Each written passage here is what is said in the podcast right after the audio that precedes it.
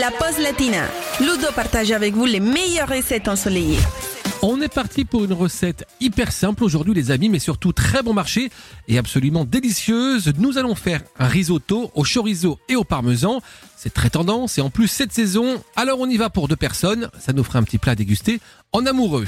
Les ingrédients pour ce risotto, une ou deux échalotes, trois cuillères à soupe d'huile d'olive, un beau chorizo, 150 g de riz, un poivron rouge, un bouillon de volaille et un mélange d'épices. Vous ajoutez également 100 g de parmesan en copeaux. Allez, on passe à la préparation, pour laquelle il vous faut tout simplement une grande casserole et un wok. Vous commencez par faire bouillir un litre d'eau avec le bouillon dans la grande casserole.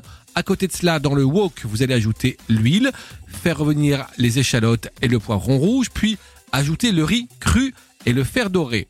Maintenant, vous pouvez ajouter le chorizo et laisser revenir le tout encore quelques minutes. Pour terminer, vous ajoutez le bouillon au fur et à mesure jusqu'au ras du riz.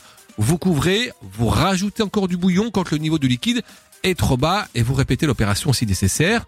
Vous allez bien évidemment goûter le riz de temps en temps et continuer cette cuisson douce jusqu'à ce que le riz soit complètement cuit.